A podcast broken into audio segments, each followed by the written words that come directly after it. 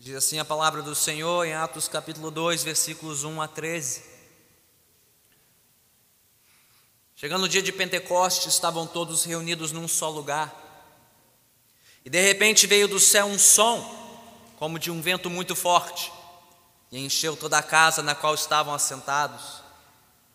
E viram o que parecia línguas de fogo, que se separaram e pousaram sobre cada um deles.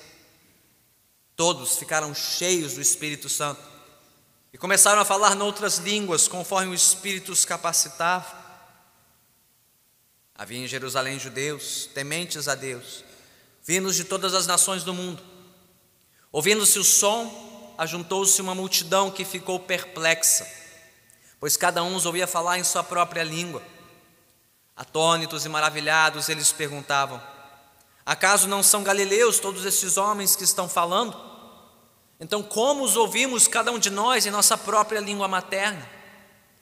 Partos, medos e elamitas, habitantes da Mesopotâmia, Judéia e Capadócia, do ponto da província da Ásia, Frígia e Panfilha, Egito e das partes da Líbia próximas a Serene, visitantes vindos de Roma, tanto judeus como convertidos ao judaísmo, cretenses e árabes, nós os ouvimos declarar as maravilhas de Deus em nossa própria língua.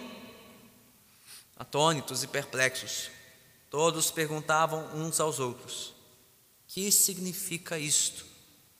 Alguns, todavia, zombavam deles e diziam: Eles beberam vinho demais. Louvado seja Deus pela Sua santa palavra. Senhor, leva-nos de volta na história Traz a lembrança, Senhor, os teus grandes e poderosos feitos no dia de Pentecoste.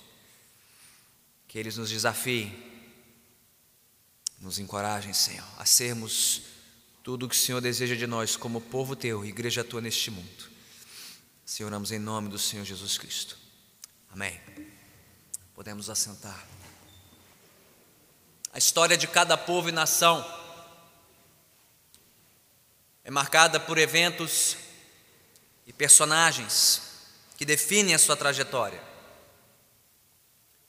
No caso do povo brasileiro, é simplesmente impossível entender a nossa história, quem nós somos, sem falarmos de Pedro Álvares Cabral, chegada das caravelas ao Brasil em 22 de abril de 1500, ou a declaração da independência por D. Pedro I, 7 de setembro de 1822 ou a proclamação da República, 15 de novembro de 1889, do Marechal Deodoro da Fonseca. Nossa história é marcada por nomes e eventos que definem a nossa trajetória. E no caso da igreja, povo de Deus, quais são os personagens, os nomes, os eventos que definem a nossa trajetória? Bem como cristãos protestantes, é impossível contar nossa história sem falar de Martinho Lutero, o grande reformador, que no dia 31 de outubro de 1517, simbolicamente afixou na porta da capela do castelo de Wittenberg as suas 95 teses, convocando a igreja a uma reforma, uma revisão dos seus caminhos, dos seus ensinamentos. Como cristãos pentecostais, é impossível contar nossa história sem falar nas reuniões de avivamento na Rua Azusa, na cidade de Los Angeles. Começou em 14 de abril de 1906.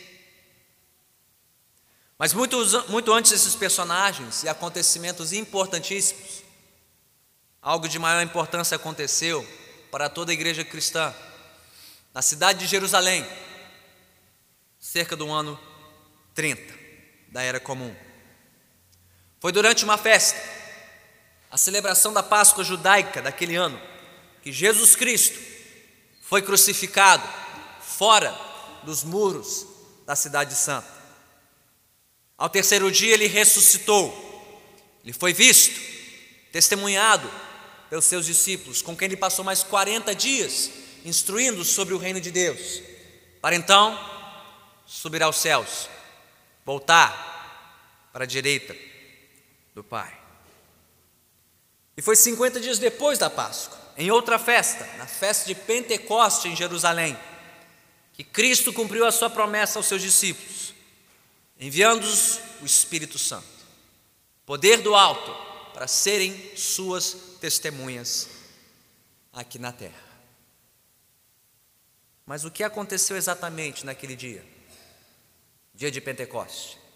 Qual foi o significado daquele dia? E seus efeitos duradouros na história da igreja? Bem, é sobre isso que nos fala Atos, capítulo 2. Hoje não teremos tempo nem espaço para meditar em todo o capítulo, mas vamos nos atentar ao início dele, que fala sobre o evento de Pentecostes. Então, crianças, na sua folha, vocês já podem escrever no topo: Dia de Pentecoste.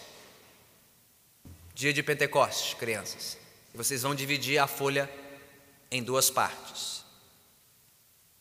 Porque o nosso relato se divide em duas partes. Nos versículos 1 a 4, nós vemos os sinais de Pentecoste. E nos versículos seguintes, 5 a 3, nós vemos as respostas de Pentecoste. Então, crianças, se vocês escreveram um dia de Pentecoste, dividiram a folha em duas partes, num lado vocês vão escrever os sinais de Pentecoste. E ali vocês podem desenhar linhas, curvas representando o vento que soprou ali, labaredas de fogo, também presentes neste relato, e quem sabe umas notas musicais representando as línguas de louvor a Deus. Estes foram os sinais de Pentecoste: vento, fogo, louvor na forma de línguas. Os sinais de Pentecoste. Mas primeiro, que dia era esse? Que festa era essa? O que ela significava para o povo judeu? Bem, Pentecoste era uma de três festas fixas no calendário judaico, além da festa da Páscoa e dos tabernáculos, quando esperava-se que os judeus peregrinassem para a cidade santa, para o templo em Jerusalém, a fim de oferecerem sacrifícios a Deus. O que explica a concentração de judeus aqui neste texto, vindos de todos os cantos do Império Romano. Calcula-se que cerca de um milhão até um milhão de judeus passariam por Jerusalém numa dessas festas, se concentrando ali para trazer à memória os grandes feitos de Deus e adorarem ao Senhor. Pentecoste significa quinquagésimo. Era celebrado 50 dias após a festa da Páscoa. Pentecoste também era conhecido como a festa das semanas ou da colheita, para marcar o início da colheita dos primeiros frutos de trigo na Palestina. Então, por providência divina, Deus derramou o Espírito Santo sobre aqueles judeus no dia de Pentecoste, sinalizando os primeiros frutos de uma nova colheita uma colheita espiritual, uma colheita de almas, como descobrimos ao final do capítulo. Três mil novos convertidos ao Evangelho de Jesus Cristo. Mas naquela época, os judeus associavam esta festa também a um outro marco, a lembrança da entrega da lei a Moisés no Monte Sinai, o que ocorreu próximo da primeira Páscoa, quando Deus libertou Israel do cativeiro no Egito. Então, nesta festa, os judeus não celebravam apenas os primeiros frutos, a colheita da terra. Eles celebravam a aliança de Deus com o seu povo e a renovação desta aliança, firmada primeiro no monte Sinai. E de novo, por providência divina, justamente naquela ocasião, Deus derramou do seu espírito sobre aquele povo, representando uma nova aliança, a renovação de aliança com o seu povo e a inauguração de uma nova obra na vida da igreja. Então veja só que casamento perfeito. 50 dias antes da Páscoa, o povo celebrava a sua libertação da escravidão no Egito, pois foi na Páscoa que Deus sacrificou o seu filho Jesus para trazer eterna libertação, não de uma escravidão física e material, mas da escravidão ao mundo, ao pecado e à morte.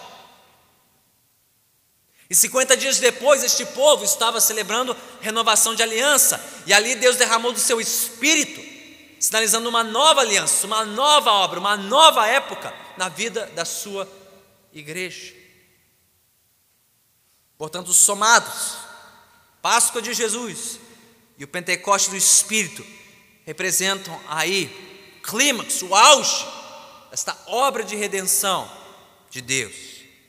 Deus vindo sobre a igreja com seu poder, o último ato deste drama de salvação. Então, essa é a importância crucial deste dia. É isso que celebramos hoje, é isso que a igreja vem celebrando há milênios, há dois mil anos, quando separa um domingo do ano para o domingo de Pentecoste. O que, é que estamos celebrando aqui? O que, é que estamos buscando do Senhor? Ora, aquilo que aqueles discípulos e aquele povo estava buscando.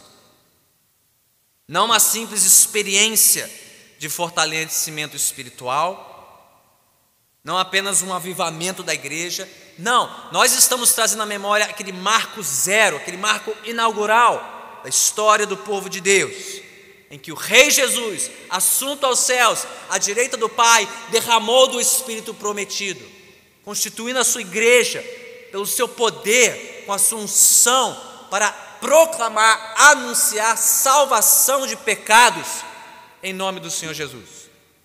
É isto que representa o dia de Pentecostes. Então, quais foram os sinais naquele dia? Os sinais que Deus derramou, mostrando que algo novo estava começando na história do povo de Deus. Olhe comigo para o texto. Primeiro sinal, versículo 2. Foi um som, um som vindo do céu, um som tão forte como um vento muito forte, que encheu toda a casa. Enquanto os apóstolos e discípulos estavam reunidos em Jerusalém, aguardando o Espírito Santo prometido, orando por isso, de repente veio do céu um som, um sopro, vento, Bem, tudo isso nos faz lembrar das muitas referências no Antigo Testamento ao Espírito de Deus, comparado a um sopro, comparado a um vento, que quando sopra traz vida, traz novo vigor. Lembramos das profecias de Ezequiel, o vento que sopraria sobre os vale, o vale dos ossos secos, representando o povo morto de Israel, morto espiritualmente, carecendo de vida, vida nova. O sopro prometido por Deus, estava agora varrendo aquela primeira igreja. Segundo sinal, versículo 3, fala sobre línguas de fogo. Fogo também é um símbolo na Bíblia da presença de Deus. Lembre-se da sarça ardente, onde Deus se revelou a Moisés, no meio das chamas.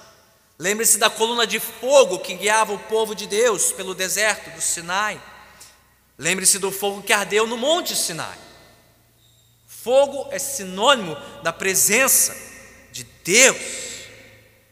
Mas aqui essas línguas de fogo repousavam e se dividiram sobre cada um dos presentes, sinalizando a habitação de Deus agora com cada um dos seus, a sua habitação permanente e pessoal com o seu povo.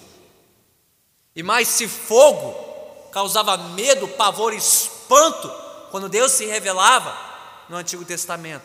Aqui este fogo agiu de forma graciosa, de maneira poderosa, para capacitar este povo para declarar as maravilhas de Deus. Um vento, um fogo, e por fim, versículo 4, línguas tendo sido preenchidos pelo Espírito Santo, os presentes começaram a falar em outras línguas, línguas humanas distintas das que já conheciam, adorando a Deus, anunciando suas maravilhas conforme a capacitação sobrenatural do Espírito Santo. Isso também era um cumprimento de profecia. Moisés desejou isso. Desde o livro de Números, capítulo 11, versículo 29, em que ele desejou que todo o povo fosse cheio do Espírito, que todo o povo anunciasse suas maravilhas. O profeta Joel, que previu o dia em que o Espírito seria derramado sobre toda a carne, e todos profetizariam e proclamariam as grandezas de Deus. Então, somando esses sinais, o som que ouviram, as línguas de fogo que viram, as outras línguas nas quais falaram, qual o retrato composto que temos aqui? Este é o retrato de Deus derramando do seu poder e da sua vida sobre a igreja. Deus soprando vida nova sobre o seu povo. Deus visitando sua igreja com poder, com poder do alto, com poder para que este povo anunciasse, proclamasse as grandezas do Senhor. Conforme Jesus havia prometido no início deste livro, Atos 1, 8, e receberão poder ao descer sobre vocês o Espírito Santo, e serão minhas testemunhas em Jerusalém, na Judéia, em Samaria, até os confins da terra. Poder para pregar, poder para proclamar, Deus presente com o seu povo para avançar com a sua palavra neste mundo. Meus irmãos e irmãs, o que esse retrato tem a ver conosco hoje? Ora, tem tudo a ver. Tem tudo a ver conosco. Como disse também o já falecido agora John Stott, assim como um corpo sem o fôlego de vida é apenas um defunto, assim também a igreja sem o Espírito Santo está morta. Um corpo sem fôlego não passa de um defunto. A igreja sem o Espírito está morta. Por mais que os apóstolos e os demais discípulos conhecessem a palavra de Deus, tivessem testemunhado Cristo vivo, crucificado, ressurreto, assunto aos céus, eles nada poderiam fazer neste mundo sem a capacitação poderosa e sobrenatural do Espírito Santo. E é por isso que estavam juntos nesse dia, orando, clamando, esperando, suplicando, intercedendo por este poder. Irmãos e irmãs, nós podemos fazer absolutamente nada como igreja sem o poder de Deus entre nós. Esta igreja sem o Espírito Santo não passa de um prédio bonito e frio e morto. O que torna esta igreja viva é o poder de Deus agindo em nós e através de nós. É por isso que os apóstolos oravam. Eles não estavam procurando uma experiência nova. Eles não estavam procurando um dom novo. Eles estavam aguardando em Deus por poder do alto, poder de Deus para serem suas testemunhas neste mundo. Irmãos e irmãs, é isso que nós precisamos. Nós não precisamos de muito barulho, de muito fogo, gelo seco, purpurina, trio elétrico, bloco de carnaval, rave gospel, acrobatas descendo do teto, paredes pretas, luzes coloridas. A igreja está tentando se enfeitar e se vender como uma coisa viva, quando ela já está morta há muito tempo. Uma igreja que lança mão desses recursos é uma igreja morta, se travestindo de viva. Porque quando Deus faz e quando Deus age, você não precisa dos artifícios, você não precisa das alegorias, você não precisa dos acessórios. Quando Deus vem, quando Deus visita o seu povo, não há dúvidas. Deus está ali. Ele está ali. Nós precisamos de uma nova visitação de Deus.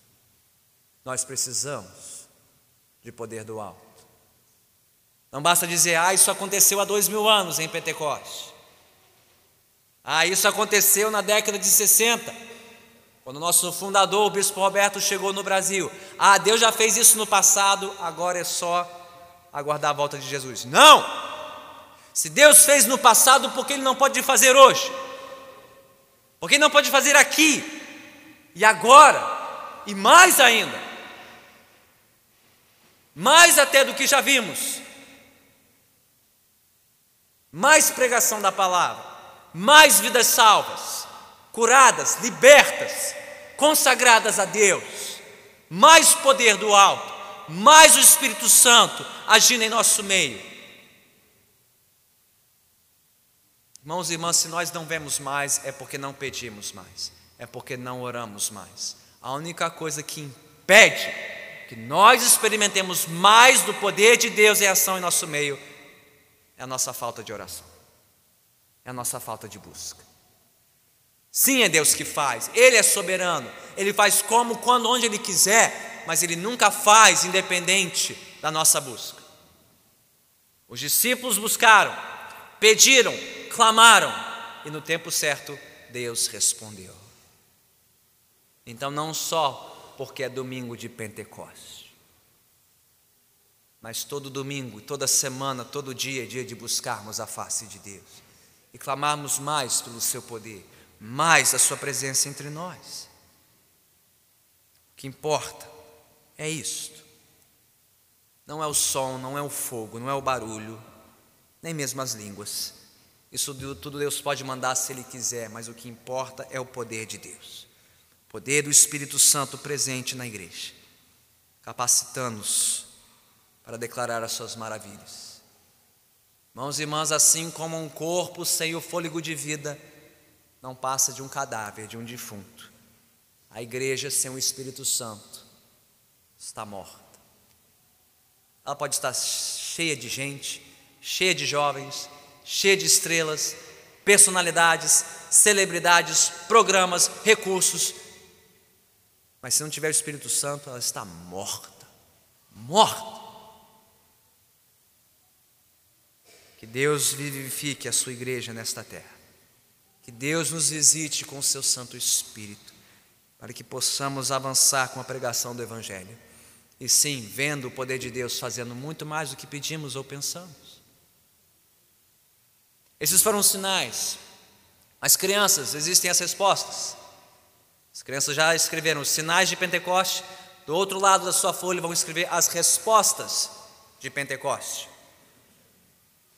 As respostas de Pentecoste. E ali, crianças, vocês vão desenhar o planeta Terra, um globo, e em volta desse planeta, aqueles bonequinhos de mãos dadas, cercando este planeta. Vamos ver o que isso tem a ver com Atos 2 agora. É assim como você lança uma pedra sobre um lago, sobre um espelho d'água, e esta pedra toca, ao tocar sobre a superfície da água, lança círculos concêntricos a partir do ponto de contato. Quando Deus derramou do seu espírito sobre a igreja no dia de Pentecoste, algo aconteceu e começou a acontecer e se espalhar a partir dali. O derramamento do Espírito sobre a igreja produziu as suas primeiras respostas, suas primeiras reações, mostrando a abrangência da sua ação a partir daquele momento na história. Em resposta a este som, ao som produzido pelo Espírito Santo, seja o som do vento forte, ou o som das línguas, ou as duas coisas misturadas. Muitos judeus, diz o versículo 5, que estavam em Jerusalém, se aproximaram para saber do que se tratava aquele barulho. E o que mais os surpreendeu naquele instante foi ver simples galileus, tidos como pessoas simples, incultas, sem instrução. Na época, os galileus eram os caipiras da Palestina, os de menor instrução, os de menor sofisticação, mas agora falando em muitas outras línguas. Ora, um judeu galileu certamente falaria o hebraico, ou aramaico, era a língua do seu povo, quem sabe o grego, que era a língua mais popular do império, talvez o latim, mas nenhum deles poderia falar mais que isso, naturalmente. Não poderia falar as outras línguas dos outros cantos do império, como as que foram registradas aqui. Falando na língua das terras distantes, do Oriente, dos partos, dos medos, elamitas, mesopotâmia falando na língua, nas línguas proferidas ao sul dali no Egito, no ocidente, em Líbia, Sirene, e mais próximo de Jerusalém, Capadócia, Ponto, Ásia, Frígia, Panfilha. Não, um galileu não poderia naturalmente falar as línguas, os idiomas, os dialetos dessas diferentes regiões de onde os judeus vieram e peregrinaram para a festa de Pentecoste. Só Deus poderia fazer isso. Mas a pergunta é: por que Deus fez isso? Por que Deus concedeu essas línguas àqueles galileus? Para que os judeus vindos dos quatro cantos do império ouvissem as maravilhas de Deus, cada um nas suas próprias línguas. Há uma explicação para isso. Desde Gênesis. Especificamente Gênesis, capítulos 10 e 11. Quando Deus espalhou os povos da terra. Quando Deus confundiu os homens e dividiu os homens entre muitas línguas, por conta da soberba dos homens, por conta do pecado dos homens, o orgulho deles em querer construir uma torre, a Torre de Babel, para engrandecer o seu próprio nome. Deus julgou ali a raça humana. Como? Dividindo-os e separando-os em grupos e línguas, grupos de línguas e povos, porque ousaram glorificar o nome deles, dos homens, e não de Deus. Mas aqui em Atos 2, Deus está fazendo exatamente o contrário.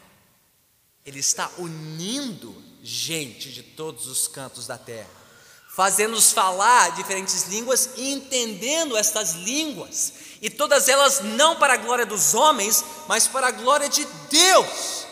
Deus invertendo o castigo de Babel, Deus unindo por meio de línguas e não mais dividindo, Deus glorificando a si mesmo e humilhando os homens, Deus mostrando algo novo aqui na história, um novo povo, uma nova glória, um novo propósito, Deus sendo adorado por gente de toda língua, raça, tribo e nação na terra. O que também era promessa antiga, desde Gênesis. E tudo isso prefigurado aqui, no dia de Pentecoste, ilustrado crianças pelo globo terrestre e as mãos unidas que vocês desenharam. Bem, o que tudo isso representa para nós? Ali no dia de Pentecoste, Deus estava derrubando barreiras barreiras de língua, de etnia, barreiras culturais, raciais, Deus derrubando muros e unificando um povo para a sua glória. Irmãos e irmãs, esse é o desejo de Deus para a sua igreja hoje. Ainda hoje, num tempo em que tantos estão levantando barreiras, ricos contra pobres, negros contra brancos, homens contra mulheres, esquerda contra direita, e dentro da própria igreja. Deus derrama do seu poder aqui para que sejamos um povo, uma igreja,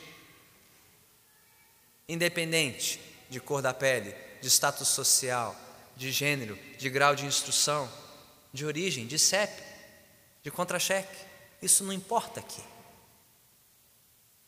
O que importa aqui é que sejamos este povo, um povo unido, um povo santo, um povo que fala a mesma língua, um povo que glorifica a Deus somente no poder do Espírito Santo. Deus não deseja que isso aconteça somente aqui, na nossa igreja local, mas a partir daqui também. Ele começou ali, em Jerusalém, no dia de Pentecoste, mas ele vem alcançando pessoas ao redor do mundo e através da história, e nós somos testemunhas disso. Olha ao seu redor, olha ao seu redor agora e me diga o que explica isso aqui. O que explica isso aqui? Como nós nos conheceríamos? Como nós diríamos que somos uma família, um povo? Gente que cresceu em lugares diferentes, criações diferentes, jeitões diferentes, gostos diferentes, personalidades diferentes, interesses diferentes, agora juntos aqui. Todas as idades, condições sociais, graus de instrução,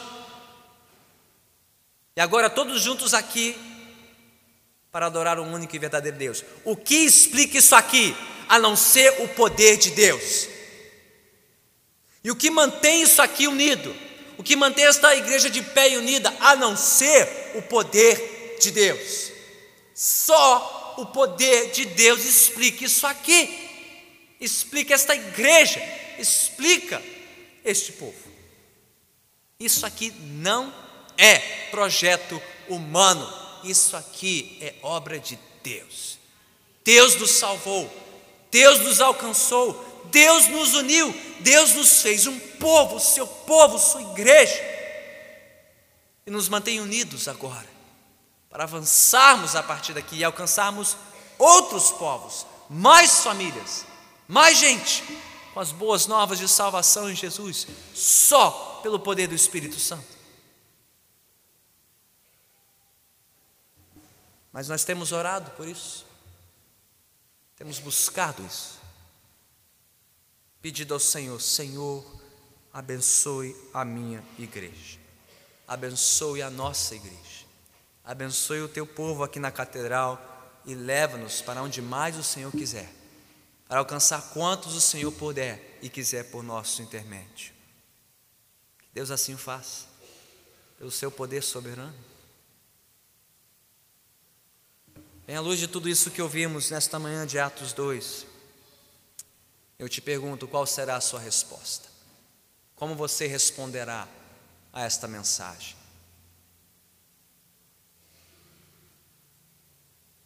Talvez você esteja como aqueles primeiros que reagiram no versículo 12.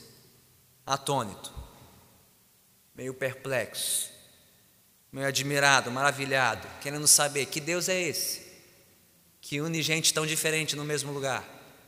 Que Deus é esse que salva pecadores, transforma vidas, reconstrói casamentos, restaura famílias, alcança crianças, jovens, adultos, idosos. Que Deus é esse, tão poderoso, tão tremendo, tão soberano que faz infinitamente mais do que pedimos ou pensamos, que Deus é esse, que salva, que santifica, que distribui dons e talentos, que cura enfermos, que liberta de vícios. Que Deus é esse? Bem, se for o seu caso, nós queremos te apresentar este Deus.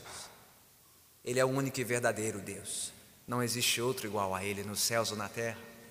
É o Deus que enviou o seu Filho, seu único Filho, Jesus Cristo, ao mundo para salvar pecadores como eu e você, gente perdida, que vivia neste mundo sem Cristo, sem vida, sem esperança.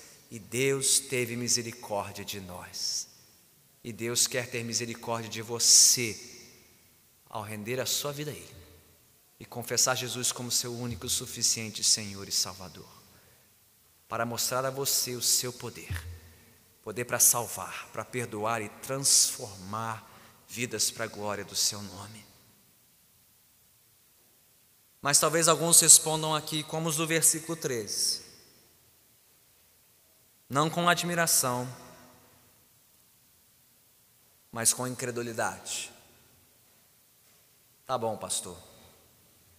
Bom sermão, fala bonita, mas não é para mim não. Isso é para os outros, para gente religiosa, é para gente que precisa de Deus. Eu não sou um desses. Saiba você que desde o dia de Pentecoste é isso que o Evangelho tem produzido: duas respostas e duas respostas somente. Aqueles que se abrem para a palavra de Deus e se rendem a ela, e aqueles que se fecham e zombam da palavra de Deus. Alguns são atraídos pelo que Deus faz aqui, outros são repelidos. Mas eu te digo, tem um outro dia chegando. Um outro dia muito mais importante do que o dia de Pentecostes. É o dia em que Jesus voltará. E aí ninguém terá dúvida, ninguém questionará, todo joelho se dobrará e toda língua terá que confessar que Jesus Cristo é o Senhor.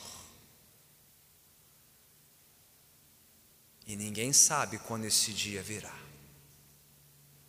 Então eu te pergunto: você está pronto? Você está pronto para a volta de Jesus? Ou para quando Ele te chamar? O que vier primeiro? Você está pronto para responder a Ele? Com alguém que aceitou ou rejeitou a Sua palavra? Que se rendeu ou resistiu ao Evangelho? Certamente este dia chegará. E certamente eu e você estaremos lá diante do único e verdadeiro Deus. E hoje Ele te chama, renda-se, entregue-se, venha para mim, enquanto ainda houver oportunidade.